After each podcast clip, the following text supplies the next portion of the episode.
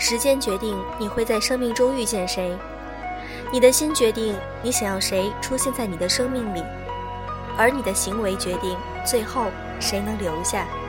来自瓦尔登湖。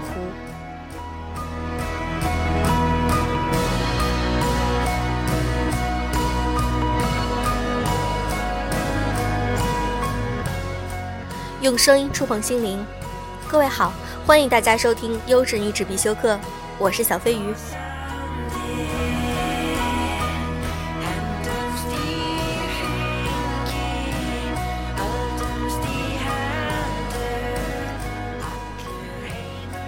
现在我们已经进入了信息化碎片时代，也就是说，你会有很多的时间去刷朋友圈，或者是逛微博，或者是逛某宝。我们的这些碎片时间是否能够真正的利用好？我们用这些时间去做了些什么？能否让自己变得更加好？这是我们需要思考的问题。今天我想和大家分享一篇文章：当我删朋友圈时，我在想什么？来自入江之鲸。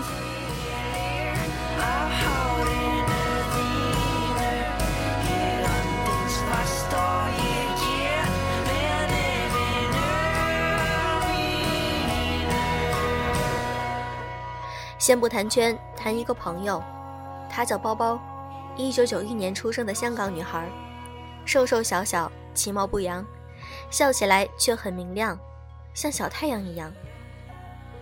他常常活在别人讶异的目光中。中学退学，来台湾念大学，回香港从事 fashion marketing 两年后，辞掉高薪的工作，又来到台北创业。他身边的朋友多是中规中矩的上班族，没法理解他的选择。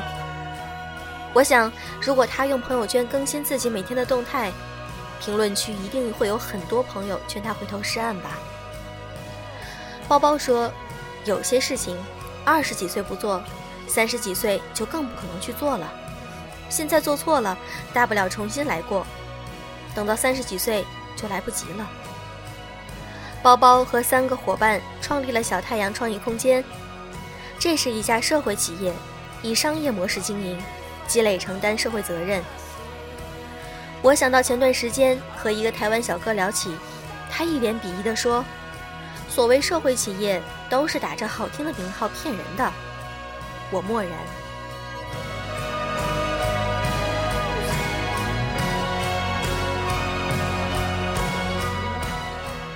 实话说，我身边很多人都是这样想的，甚至我以前也是这么认为。我忍不住问包包：“别人不能理解该怎么办？”包包倒是很坦然：“这世上本来就很少有人能够真正的互相理解呀。”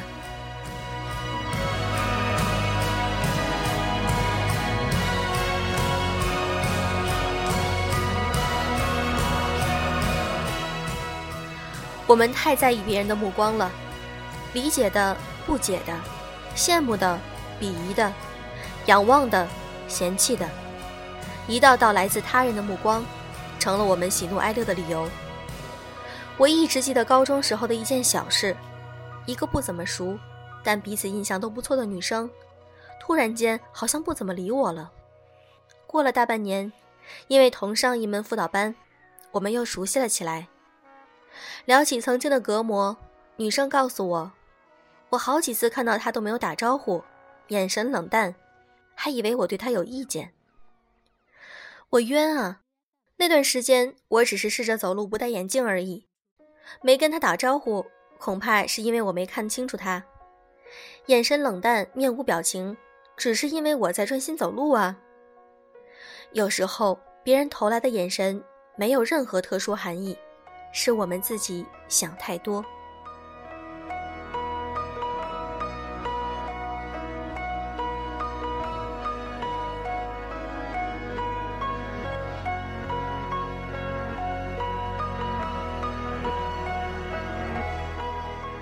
回到女孩包包的身上，她原先从事的是 fashion marketing，深深感觉到这个行业在制造跟社会的矛盾，生产着多余的需求。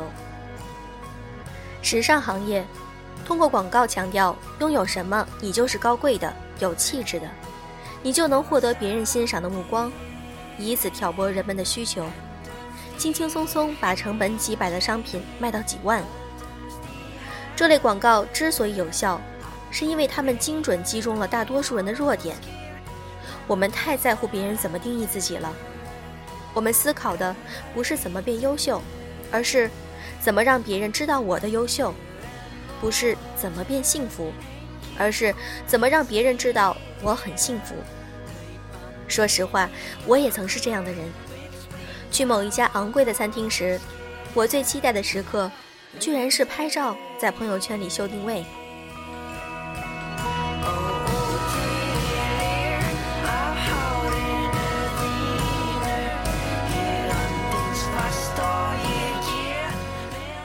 现在我已经关闭朋友圈有一段时间了。删之前的朋友圈内容时，我还有点心疼。天哪，我的所有光辉时刻就这么被删了。那以后别人还怎么知道我曾有这么多丰富的经历？我有个很优雅的朋友，他喜欢烹饪，钟情手作。他做出许多让人看着就觉得美好的干燥花束。朋友将亲手制作的干燥捧花一一拍下，只为了自己留作纪念，而不是忙于修图、发朋友圈，等待着点赞和评论。事实上，除了受朋友之托帮忙推广，他几乎从来不发朋友圈。有一次，我问他：“你生活的那么丰富，不发朋友圈，又怎么让别人知道呢？”他很诧异：“我做这些是因为我喜欢。”我凭着自己的心意，把时间花在美好的事物上，为什么一定要让别人知道呢？我哑口无言。他俏皮的一挑眉。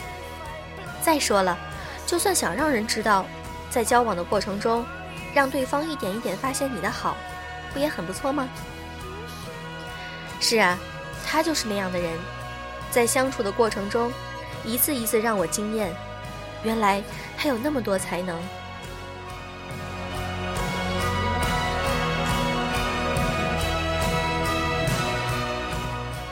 而我呢，有一丁点亮点就忍不住在朋友圈里秀，把大把时间花在了打造别人眼中的我上。获奖了要发朋友圈，让别人知道我很厉害；为了项目通宵要发朋友圈，让别人知道我很努力；看书画画要发朋友圈，让别人知道我很会生活；吃了美味的料理要发朋友圈，不然岂不是白吃了？说到底。我发朋友圈是为了伪造出一个比真实的我更好的人。就拿我舍不得删掉的某张照片来说吧，恰巧把我拍得很漂亮，还用软件磨皮美白过。虽然很美，但跟平常生活中别人看到的我已经不怎么像了。夏天里认识一个女生小 A，长相中等偏上，可她朋友圈里的自拍都是网红的样子。大家熟了，午餐后去咖啡厅，几个爽朗的姑娘直言不讳道：“那些照片真的是你吗？我们完全认不出来了。”A 为了表明真的是本人，当场教其他姑娘怎么自拍：要微微侧脸，露出珍珠耳钉，收下巴，最好微微张嘴，可以显得下巴尖。姑娘们在咖啡厅玩自拍的不亦乐乎。小 A 还邀请长得清秀漂亮却从来不发自拍的小 Q 和他一起自拍。小 Q 连忙摆手，说自己不会拍照。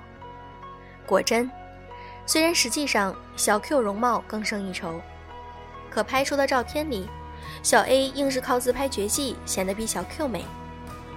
后来，一个姑娘私下里和我说：“照片里再美又有什么用？大家还是觉得她没有小 Q 好看啊。”我深以为然。讲真，没人把朋友圈里的东西当回事儿呢。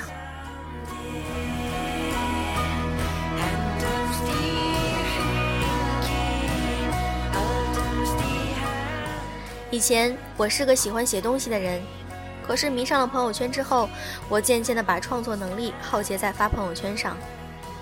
配图要用美图秀秀精心修过，怎样显出品味和格调？文案一字一词的都要仔细拿捏，怎样显得厉害又不像装逼？别人的评论要一个一个回，体现和朋友们的良好互动。甚至在评论别人发的东西时，我也会字斟句酌，极力在共同好友面前展现我们私交甚好。如果哪一条朋友圈里没有很多人赞和评论，我会觉得非常不安，过一会儿就要下拉刷新一下。渐渐的，我很少再认真的看一本书，往往是随便翻开一页，发条朋友圈展示我在读这本逼格很高的书，紧接着和评论互动一下，再刷刷别人的动态，然后就弃书不顾了。我很少再认真的写字，发朋友圈吞噬了我的业余时间。想表达的东西也通过朋友圈支离破碎的字句倾诉，我失去了完整表达的能力。直到我现在身边不怎么刷朋友圈的朋友，个个都过得比我丰富。他们在做着自己喜欢的事情，不急于寻求他人的理解和认同。中学时代，我们身边就有一些低调的学霸，暗搓搓攒了一堆奖项，学业、演讲、乐器，甚至是电竞。却从不喜形于色。你若是不问他，他几乎不会主动提及。我们义愤填膺地吐槽学霸有心计，殊不知学霸只是在专心经营自己的事，无暇去处心积虑地打造别人眼中的他。我觉得是时候改变自己了，于是我删掉了之前的所有动态，关闭了朋友圈。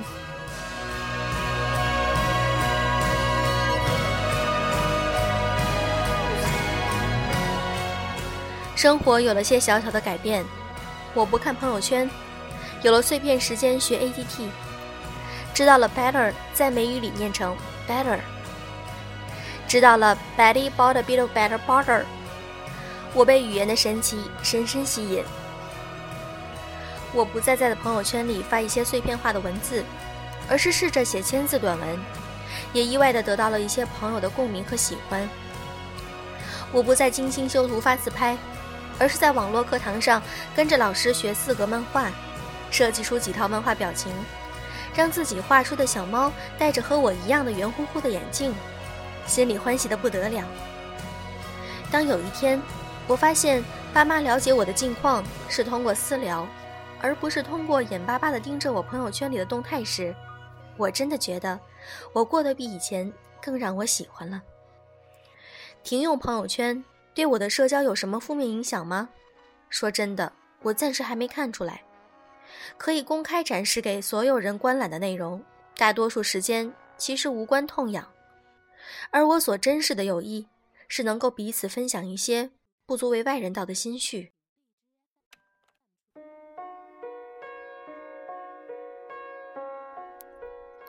我并非是要劝大家去关了朋友圈，相反。我觉得发发图片和朋友们分享小确幸，用简单文字记录生活琐屑，是件挺美好的事儿。物为我用，朋友圈的出现本是为了拉近和朋友间的距离。可是，如果有一天，你发现自己反而受制于物，为了发朋友圈而发朋友圈时，就需要重新审视这件事儿了。我更希望我发朋友圈，是因为确实有喜悦和心事。自然而然的表达，而不是为了凹出一条朋友圈，吃土一周，只为了去一次可以炫耀的餐厅秀定位。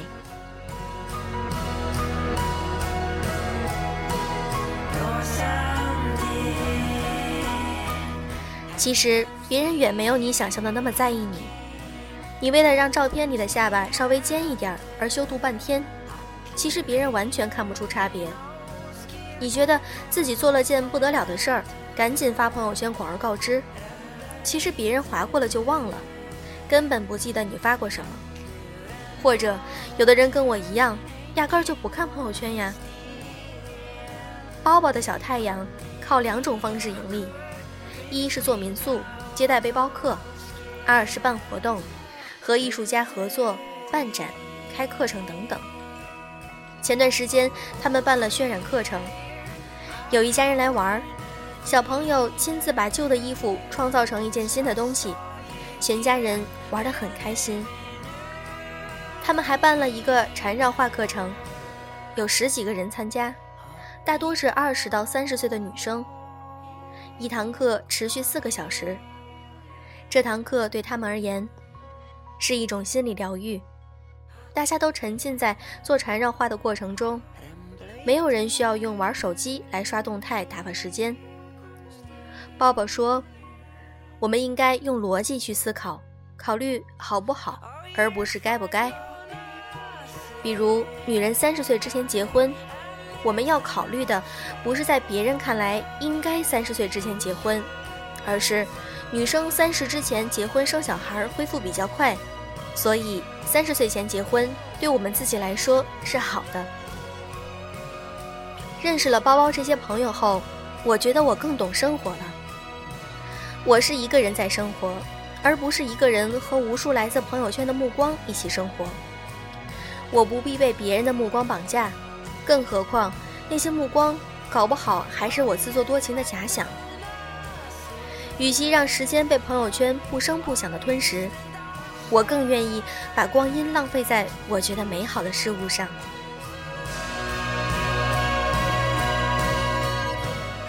亲爱的你们，你们现在可以看一看自己是不是每隔十分钟就要刷一次朋友圈，是不是需要吸引很多人的目光来关注你？我希望大家能够把更多的时间，把整块的时间用于阅读，或者是用在自己认为美好的事物上。祝各位晚安。